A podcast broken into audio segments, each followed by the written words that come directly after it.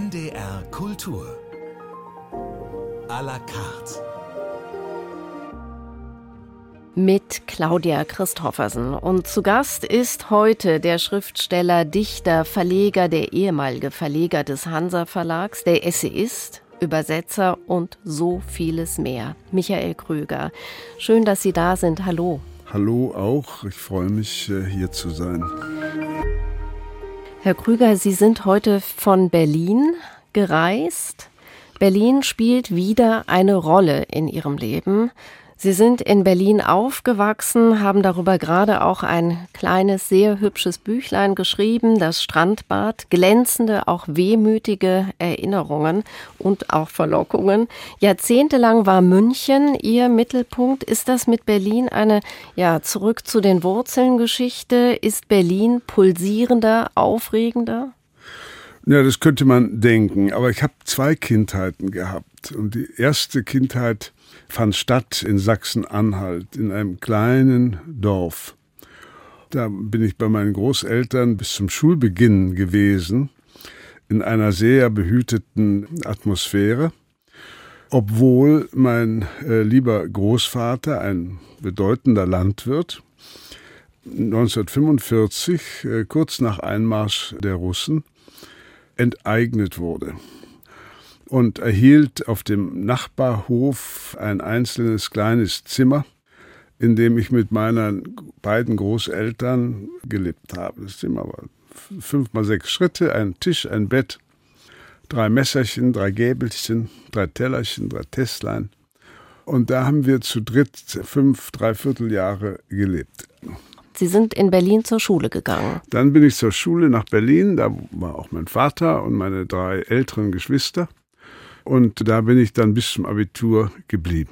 Und kamen dann irgendwann nach München und blieben dort auch sehr, sehr lange. Ich wollte noch mal zurückfragen. Sie sind jetzt wieder in Berlin. Ist das spannender für Sie? Naja, es sind zwei Dinge. Erstens ist Berlin äh, größer geworden. Wir haben ja damals nur einen Teil Berlins gesehen, den Westen, inklusive eben Wannsee, Nikolassee, die, die Außenbezirke in der südwestlichen Richtung. Aber die eigentliche Stadt, das Stadtzentrum, war für uns lediglich Charlottenburg. Das war für uns die Oper, das Theater. Ich habe ja viel im Theater gearbeitet äh, als Schüler und äh, das war wunderbar. Da gab es eine Bar, die hieß Paris Bar, die heute sehr berühmt ist. Damals habe ich dort nach dem Theater für vier Mark ein Steak Minute und ein Glas Rotwein zu mir genommen, in einer Atmosphäre, die vermufft und verplüscht war. Und so war das ganze Berlin. Heute wird das alles äh, sehr äh, aufgemotzt und man versucht dem Ganzen ein neues großstädtisches Flair zu geben. Aber das alte Charlottenburg, wo ich jetzt eine Wohnung gefunden habe, ist eben das alte jüdisch-deutsche, deutsch-jüdische äh, Charlottenburg. Und da gerade in der Fasanenstraße, wo ich wohne, mit der großen Auktionshalle von Griesebach und dem Literaturhaus, das hat eben noch ein bisschen was von dem Alten. Und trotzdem sind Sie wahrscheinlich doch auch unterwegs Richtung München, ab und zu noch? Ja, ich habe ein, äh, Gott sei Dank, muss ich sagen, äh, vor 15 Jahren ein Haus in der Nähe von München, am, in der Nähe des Starnberger Sees, oben auf der Höhe über dem See gekauft. Ein altes Holzhaus, ein sehr, sehr schönes altes Holzhaus und habe das wieder hergerichtet. Und das war insofern äh, für mich ein Segen oder eine lebensrettende Tat, wie es sich herausstellte, weil ich vor einigen Jahren äh, Leukämie kriegte und mich von der Menschheit äh, absondern musste. Und da eben waren nur Tiere in meiner Umgebung und der Postbote, der die Post über den Zaun geschmissen hat. Sonst habe ich keinen Menschen gesehen. Aber es war alles erträglich, eben durch dieses schöne Haus, durch die Tiere, die da abends vorbeikamen. Gelegentlich schaute sogar ein Reh herein. Aber ich habe Freundschaft geschlossen mit allen äh, Eichkatzen und es gibt sogar mittlerweile kleine, auch wenn auch Gott sei Dank nicht giftige Schlangen, unendlich viele Vögel. die in dem Gebiet zwischen Alpen und Starnberger See äh, nisten. Also es war eine schöne Zeit. Sie sind, Michael Krüger, ich gehe jetzt mal davon aus, nach wie vor in Bewegung von A über B nach C.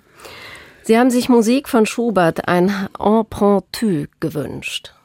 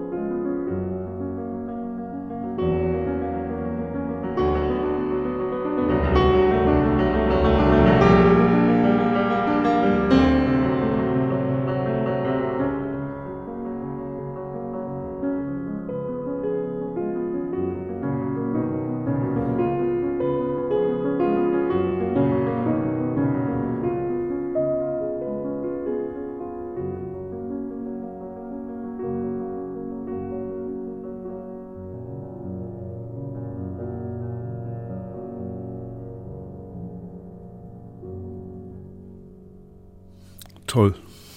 Ja, Alfred Brendel mit einem Empruntu von Schubert, ein ganz hartnäckig formulierter Wunsch von Ihnen und ich habe Sie beobachtet, während die Musik lief. Sie waren ganz versunken und komplett bei Alfred Brendel. Ist das richtig? Ja, bei, bei beiden.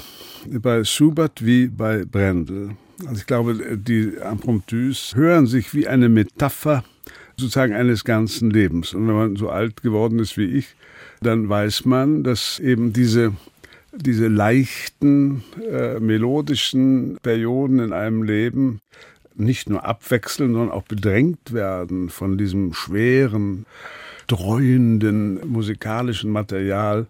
Und es hört ja äh, versöhnlich auf. Äh, das heißt, der Tod, der bei Schubert immer äh, anwesend ist, äh, hat sozusagen sich äh, auf eine sozusagen ein Ausklingen äh, verständigt. Der zweite, an den ich immer denke, wenn ich natürlich vor allen Dingen seine Interpretation höre, ist Alfred Brendel, mit dem ich äh, seit vielen Jahren sehr befreundet bin. Und der hat mir eigentlich diese ganze Schubert-Geschichte nahegebracht. Und da er auch ein alter Mann ist, weit über 90, hoffe ich natürlich immer, wenn ich ihn höre, dass er noch lebt. Er lebt noch, aber äh, immer wenn ich irgendetwas von ihm höre und höre viel von ihm, also auch die ganzen Sonaten von Beethoven habe ich kürzlich wieder gehört, äh, dann weiß ich, solange er spielt, ist er da. Äh, und da er ein sehr guter Freund ist und ein sehr liebenswerter Mensch, ein witziger, nicht so ein, es gibt ja auch so Musikmuffel, die nur ihre eigene Musik kennen und, und bitter verteidigen. Nein, es ist ein Ausnahmemensch und ja, seit 30 Jahren bin ich ein treuer Hörer seiner Kunst. Ich bin bei meinen Vorbereitungen auf dieses Gespräch mit Ihnen auf ein Gedicht gestoßen im Park der Musik, das Sie von Herzen, wie es heißt, Alfred Brendel gewidmet haben. Da heißt es in den letzten fünf Zeilen, in der hintersten Ecke des Parks, wo gegen die ehernen Statuten der Zeit das Dunkel sich eingenistet hat wie altes Gras, dreht Schubert das knarrende Rad der Sehnsucht, als gäbe es noch eine Welt, die ihn braucht. Ja, also das spielt natürlich an auf eine Situation, äh, die wir nun gerade in den letzten zwei Jahren in der Pandemie erfahren haben, äh, dass äh, Musik kann ja eine Art Rettungsanker in solchen harten Situationen sein. Und Menschen, die sich dafür interessieren, denen kann im Leben nichts wirklich Furchtbares passieren. Also, oder sagen wir mal, alles Furchtbare, was ihnen passiert, kann man durch die Melodien der Impromptus wieder auffangen. Herr Krüger, Sie waren 40, 45 Jahre im Hansa Verlag tätig. Vor fast zehn Jahren haben Sie den Verlag verlassen kann ich kurz sagen. Als zuerst haben sie angefangen als Lektor, das war 1968, dann wurden sie Verlagsleiter, 86 war das dann eben die letzten Jahre von 1995 bis 2013 Geschäftsführer. Und plus, plus, plus muss man sagen, sie haben immer geschrieben. Sie haben immer geschrieben, mit wenig Schlaf, eine kräftezehrende Mehrfachexistenz. Es könnte weniger sein sagten Sie damals, als Sie den Verlag verließen. Ich frage Sie, ist es tatsächlich weniger geworden? Sie haben bereits in diesem Jahr wieder ein neues Amt angenommen, Poeta Laureatus. Peter Handke sagte dazu, es wurde ja auch Zeit. Jetzt sind Sie das in diesem Jahr und müssen jeden Monat, glaube ich, einen Text schreiben. Das ist das. Sie schreiben aber auch ein Buch nach dem anderen, das herauskommt. Strandbad haben wir schon angedeutet. Ein kurioser Roman erschien mit dem schönen Titel Was in den zwei Wochen nach der Rückkehr aus Paris geschah.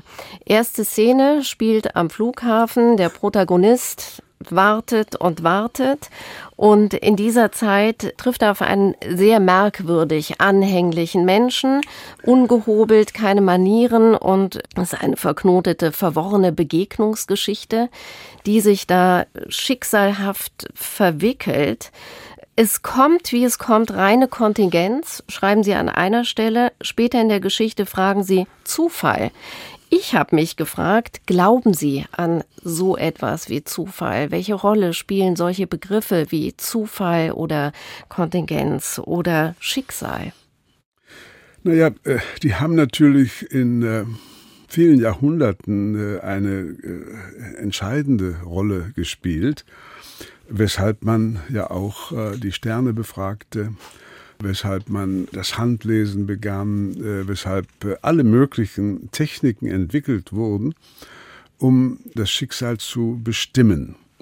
Denn natürlich wollte jeder genau wissen, was auf ihn wartet. Das ist eine menschliche äh, Fragestellung, die offenbar in unserer DNA drinsteckt. Ein der Philosoph Odo Marquardt hat mal gesagt, der Mensch ist das einzige Lebewesen, das immer etwas stattdessen tut. Also statt Frieden zu halten, fängt er einen Krieg an, statt sich von dem Feuer wegzuhalten, hält er die Hand ins Feuer und so weiter. Das ist natürlich alles, ich möchte das Schicksal herausfordern, damit es sein wahres Gesicht zeigt. Darüber schreiben Sie in Ihrem Paris-Buch. Und jetzt hören wir Musik von Billie Holiday, April in Paris.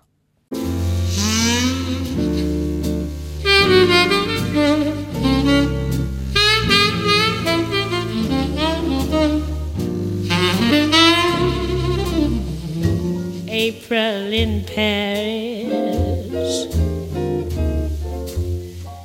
chestnuts in blossom. holiday tables under the trees.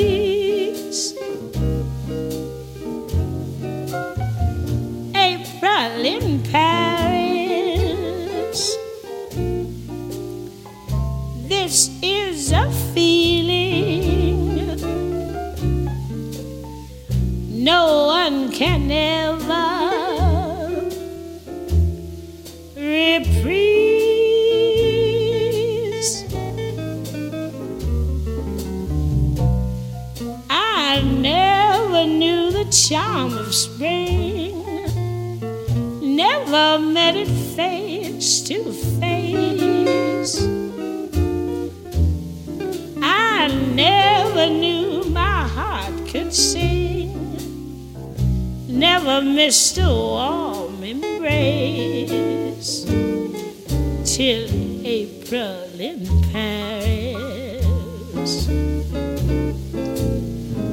Whom can I run to?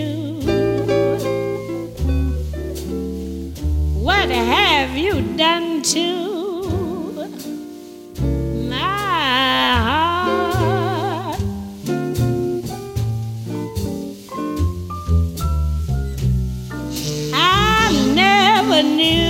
Charm spring. Never met it face to face. I never knew my heart could sing. Never missed a warm embrace till April in Paris. Whom can I? run to. What did you mean to? What have you done to my?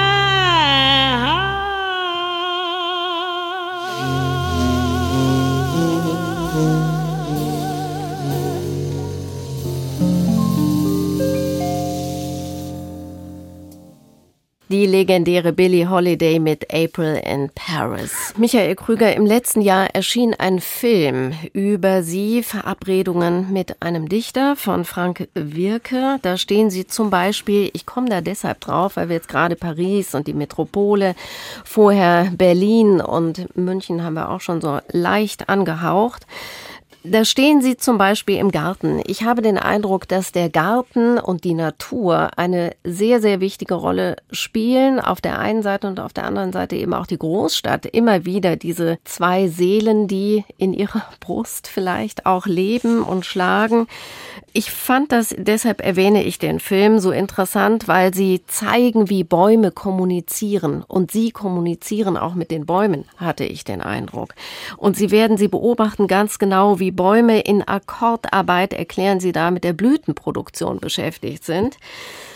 Dahinter steckt eben die genaue Beobachtung. Ist das die Fähigkeit auch, die man braucht, um schreiben zu können?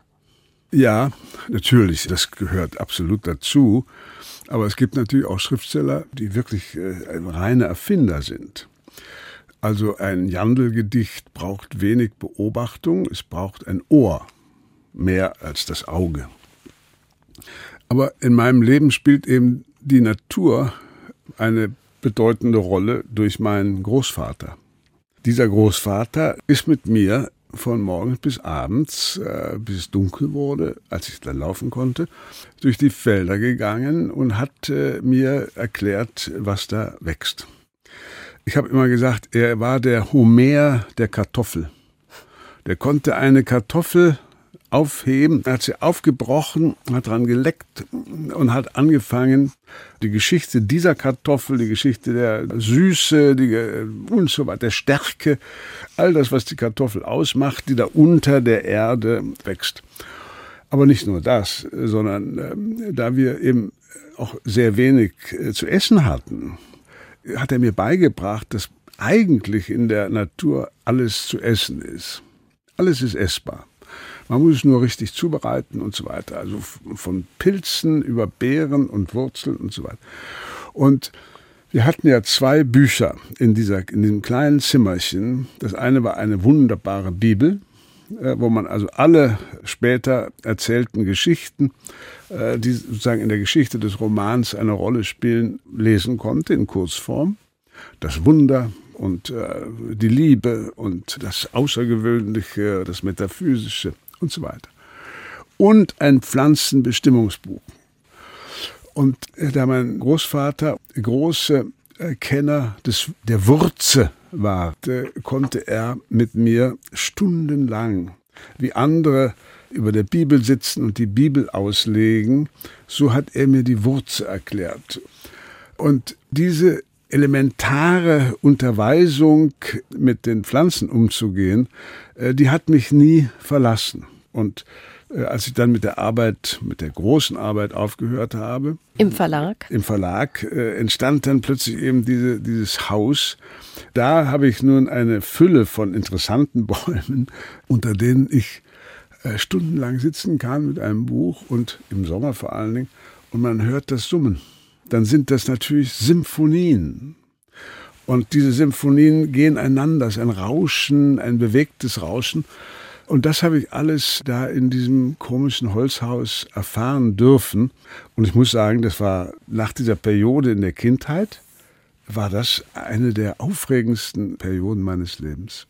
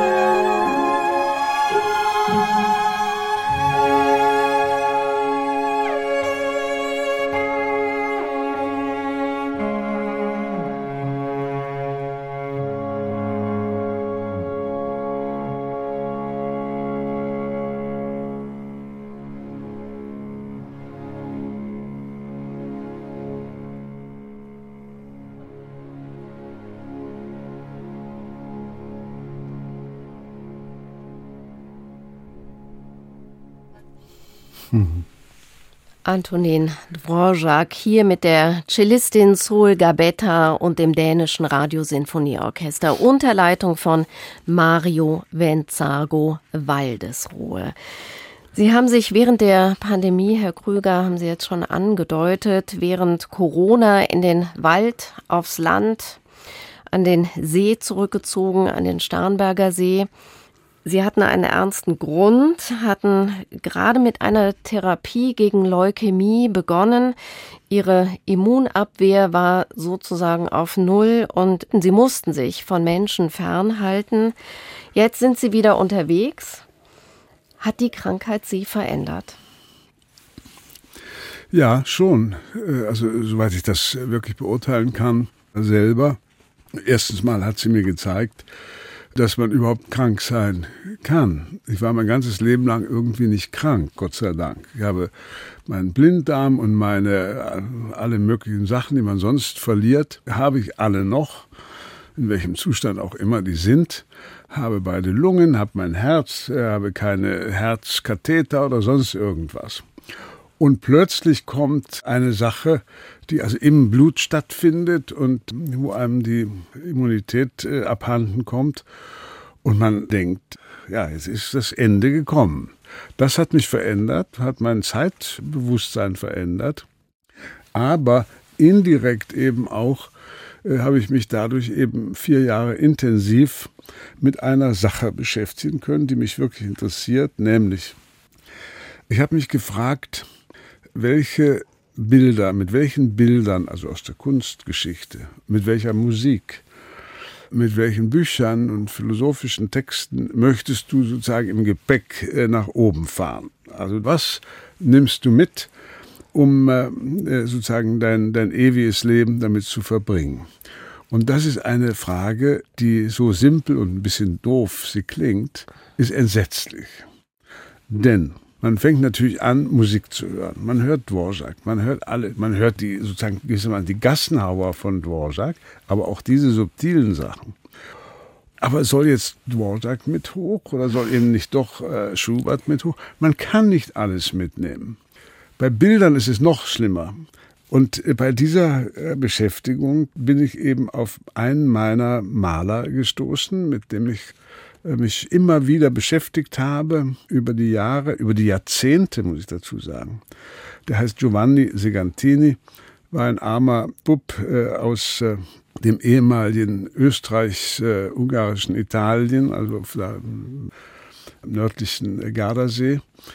Und keine Schule, kein Garnischt, also die ärmsten Verhältnisse. Und der hat sozusagen mit einer Selbstermächtigung äh, sich zum Maler ausbilden lassen in, mit einem Schnellkurs in einer Akademie und ging auf den höchsten Berg äh, in der, im Engadin in Maloja, oben auf den Pass, baut ein Atelier und malt, sage ich mal, 100 Bergbilder mit Menschen, Kühen, Bergen und Himmel.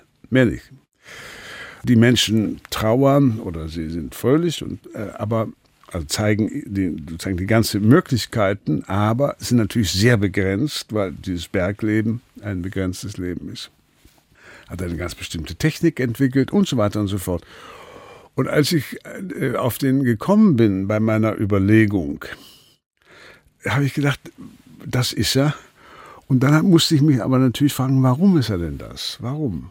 Und da kam ich darauf, dass er möglicherweise genau das gemalt hat, was ich in meiner Kindheit erlebt habe. Diese komische, also diese komische Arbeitswelt der Bauern nur ins Paradiesische äh, gehoben. Denn das, was ich da nach dem Krieg in äh, Sachsen-Anhalt gesehen habe, war mit dem Paradies nicht sonderlich zu vergleichen. Aber nichtsdestotrotz, ich habe mir alle Bilder nochmal vergegenwärtigt, habe sie mir fotokopiert in Farbe und an die Wand gehängt in meinem Zimmer da. Und dann dachte ich, ja, also der kann mit. Und habe dann über den ein Buch geschrieben, mhm. äh, das bei Sherman Mosel erschienen ist vor einem Jahr. Und weil da äh, so, das klingt immer so, so pathetisch, existenzielle Fragen verhandelt werden, ist das Buch erstaunlich gut angenommen worden. Also es ist das dritte Buch, das in diesem Jahr 2022 erschienen ist. Und ich finde auch, es ist ein sehr nachdenkliches Buch. Und äh, ich fand auch diese Farben, dieses Blau so wahnsinnig ergreifend. Also um das. Mhm. Ich hatte gehofft, lieber Herr Krüger, dass Sie auf Segantini kommen. Mhm. Jemand, der Sie offenkundig gut kannte, hat Ihnen eine Karte, ein Segantini-Bild geschickt, aufgenommen in einem anderen Buch, Unverhofftes Wiedersehen, Kartenlesen. Da habe ich diese Karte eben auch gefunden. Bruno Ganz hat sie geschrieben und geschickt und bedankt sich bei Ihnen für einen Brief, den Sie ihm wohl offenkundig zum 70. Geburtstag geschrieben hatten.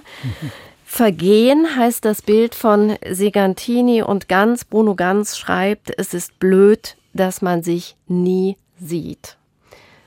Welche Freundschaft verbindet Sie mit Bruno Ganz? Ich kann gar nicht sagen, dass es eine äh, lange und tiefe Freundschaft war. Aber ich war äh, Zeit meines Lebens, solange er gespielt hat und ich ihn gesehen habe, einer seiner größten Bewunderer. Mhm. Und über Boto Strauß und die Schaubühne und Peter Stein habe ich ihn dann kennengelernt. Und dann sah man sich gelegentlich hier oder dort. Aber erst als er dann in München bei Dorn eine Zeit lang spielte, äh, habe ich ihn oft getroffen. Und er hatte ja das Problem, er durfte kein Alkohol mehr trinken. Und deshalb war es so schwer zu sagen, lass uns doch in ein Gasthaus gehen, mhm. weil man ja nicht schuld sein wollte an irgendwelchen Rückfällen.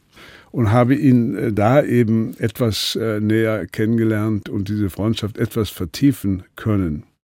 Aber was er schreibt, ist natürlich, gilt natürlich für leider für sehr viele. Dass ich jetzt als alter Mann plötzlich merke, mit dem hättest du doch etwas äh, länger Umgang haben müssen. Das, äh, der, der hat dir doch gut getan. Warum hat man sich so wenig gesehen? So wie man sich fragt, äh, warum fährt man so wenig nach Madrid, um den Prado zu sehen?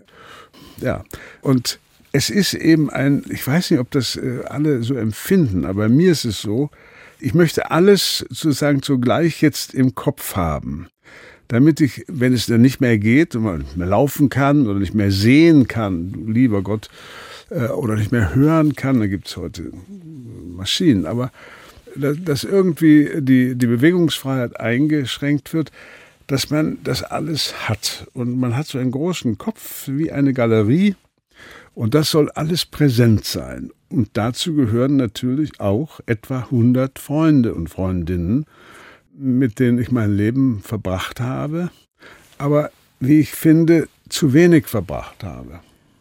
Blowin' in the Wind, das singt Bob Dylan. How many roads must a man walk down before you call him a man?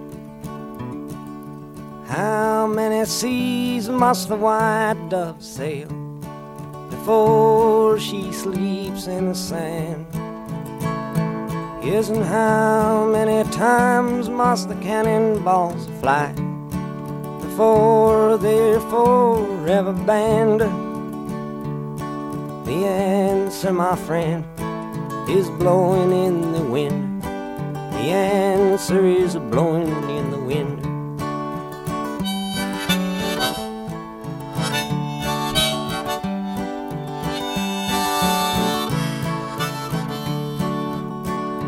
Yes, and how many years can a mountain exist before it is washed to the sea? Yes, and how many years can some people exist before they're allowed to be free? Yes, and how many times can a man turn his head and pretend that he just doesn't see? The answer, my friend, is blowing in the wind. The answer is blowing in the wind.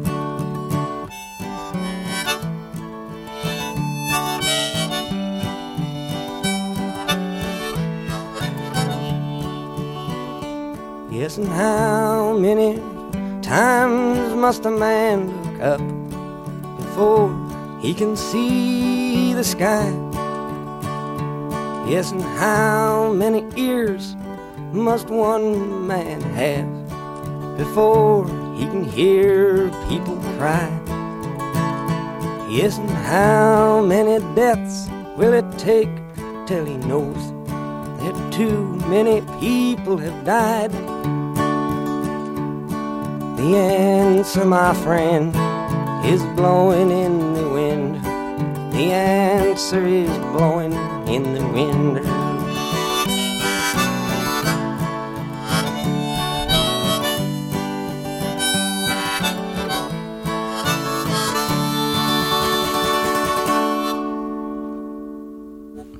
Michael Krüger heute zu Gast bei NDR Kultur à la carte, der sich hier gerade mit Bob Dylan unterhalten hat, richtig?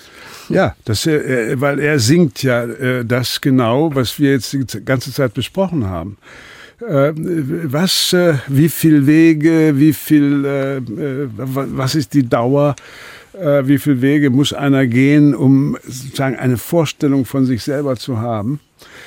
Ich halte das für eine der kompliziertesten Angelegenheiten. Deswegen muss ich mal so lachen, wenn heute über Identitäten gesprochen wird, als sei das etwas, was man tatsächlich erreichen kann. Das sind natürlich Zuschreibungen und, äh, äh, und Gesellschaften erfinden solche Dinge, um, um so halbwegs klarzukommen. Aber die Wahrheit ist natürlich ein bisschen komplizierter. Und äh, Bob Dylan, den ich sehr, sehr schätze und den ich in meiner Jugend mal übersetzt habe, für mich, hat das wunderbar ausgedrückt. Ich gehöre zu denen übrigens, die sehr glücklich waren, als er den Nobelpreis gekriegt hat. Ich habe ja da zehn oder zwölf Mal gesessen, um meine Autoren äh, zu. 14 äh, Mal habe ich, glaube ich, gerechnet. Also unwahrscheinlich ja, viele. Immer, Aber so oft sind Sie hingefahren. Ich bin immer hingefahren, ja. weil es hat mir immer gut gefallen. Und das Schönste war der Abschluss von äh, meinem Freund Thomas Tranströmer, mhm. der den Nobelpreis gekriegt hat. Und er hatte einen Schlaganfall und konnte nicht mehr sprechen und sich kaum noch bewegen, nur noch die linke Hand.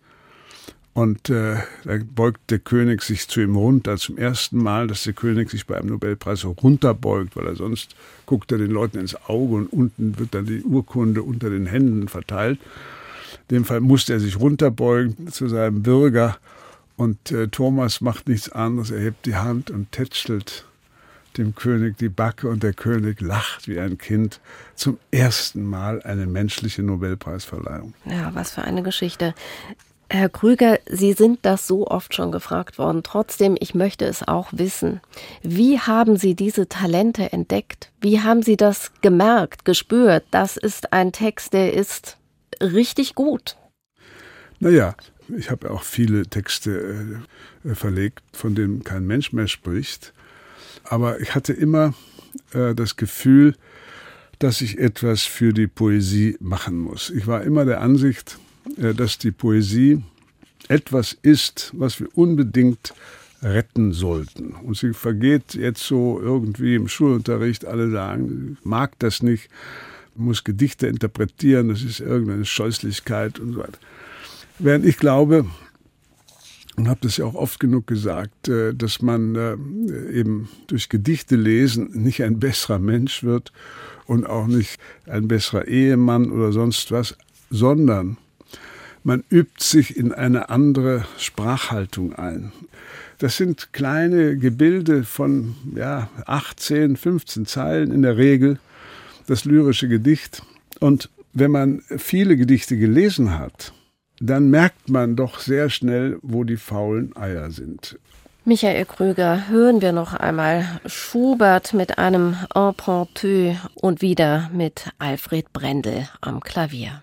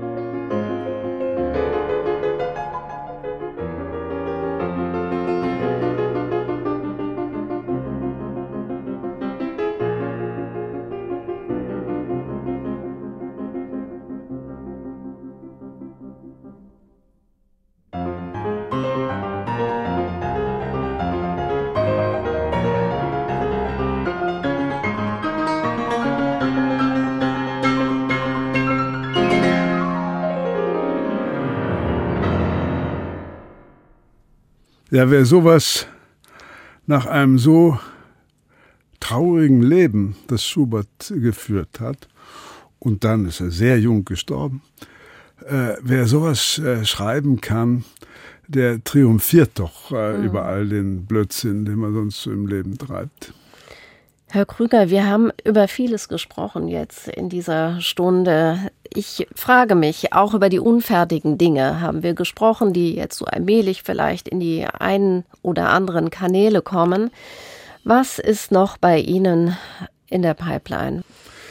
Also ich mache jetzt für den Winter ein Buch mit so äh, Essay-artigen Dingen äh, fertig, wo ich über die Dichter spreche. Also die israelischen und die schwedischen und die italienischen und so weiter. Und dann mache ich ein Fotobuch mit der äh, Fotografin Isolde Ohlbaum. Die im Übrigen, wie wunderbar, dass Sie Ihren Namen jetzt noch nennen, denn sie hat sie fotografiert kopfstehend. Das war ein besonderes war, Hobby von ja, Ihnen, dass Sie ja, Kopfstand das ist ja gemacht ein, haben. ein alter Topos in der Literatur, dass die Welt Kopf steht und äh, man muss sich nur auf den Kopf stellen, dann steht sie auf dem Kopf. Das habe ich also viele Jahre lang, äh, ich, wenn ich nicht so alt wäre, würde ich es hier auf dem Tisch vor Ihnen vormachen. Das wäre fantastisch. Äh, aber jetzt habe ich mal Angst, dass mir das Genick bricht. Dann habe ich herausgegeben äh, die 1852 erschienenen Essays von Gregorovius äh, äh, über Korsika. Eine Auswahl, die kommt bei Beck. Und dann bin ich dabei, die Tagebücher, was nicht ganz unwichtig ist in Hannover, weil die hier in der, in der Landesbibliothek liegen, die Tagebücher von Horst Bienek werden jetzt zum ersten Mal ediert und da habe ich mit kommentiert und auch das Nachwort geschrieben. Das ist insofern wichtig, weil die ganze AIDS-Zeit, also es geht ja sozusagen von seiner Entlassung aus der Kriegsgefangenschaft, die ganze Zeit der, der AIDS-Epidemie und mit allen äh, kollateralen äh, Schäden, das ist sehr interessant. Harte Lektüre, muss ich dazu sagen. Und wenn ich das alles jetzt geschafft habe, so bis zum Sommer, dann will ich erstens mal sehr viel äh, Musik hören. Und zweitens habe ich mir vorgenommen, noch ein Buch zu schreiben, kleines oder ein langer Essay, über einen Maler, der verschwunden ist, der verschollen ist. Der war in meiner Jugend äh, eine bedeutende Figur, hat hier in Hannover in der Kästner Gesellschaft, als äh, Wieland Schmid das machte, Ende der 50er, Anfang der 60er Jahre, äh, eine große Ausstellung gehabt. Ich liebte ihn immer. Das war sozusagen ein abstrakter Maler, für mich von großer Bedeutung. Verraten Sie uns den Namen? Ja, Nein? ich habe schon überlegt, ob ich es verraten soll, aber macht ja nichts. Der heißt Jules, äh, Julius Bissier, kam aus Freiburg und ist in den 60er Jahren äh, in Ascona gestorben. War eine Zeit lang, also zehn Jahre lang, ein Star mit Ausstellungen in Amerika, Frankreich, Deutschland sowieso. Und seitdem ist er irgendwie weg. Er ist verschwunden. Und ich möchte der Frage nachgehen, nicht warum er verschwunden ist, sondern warum also eine ganz bestimmte Bildsprache nicht haftet. Ja, die Menschen können sich äh, bis zum geht nicht mehr die Sonnenblumen von Van Gogh reinziehen, wie man in Berlin sagt während dieser Bissier offenbar keinen mehr findet, der ihn sozusagen aus seinem Versteck holt. Und das ist ja eine prinzipielle Frage. Welche Bilder antworten auf eine Zeit 100 Jahre, 200, 300 Jahre später? 200 Jahre wollte keiner Raphael angucken. Zu süß, zu, zu mhm. so.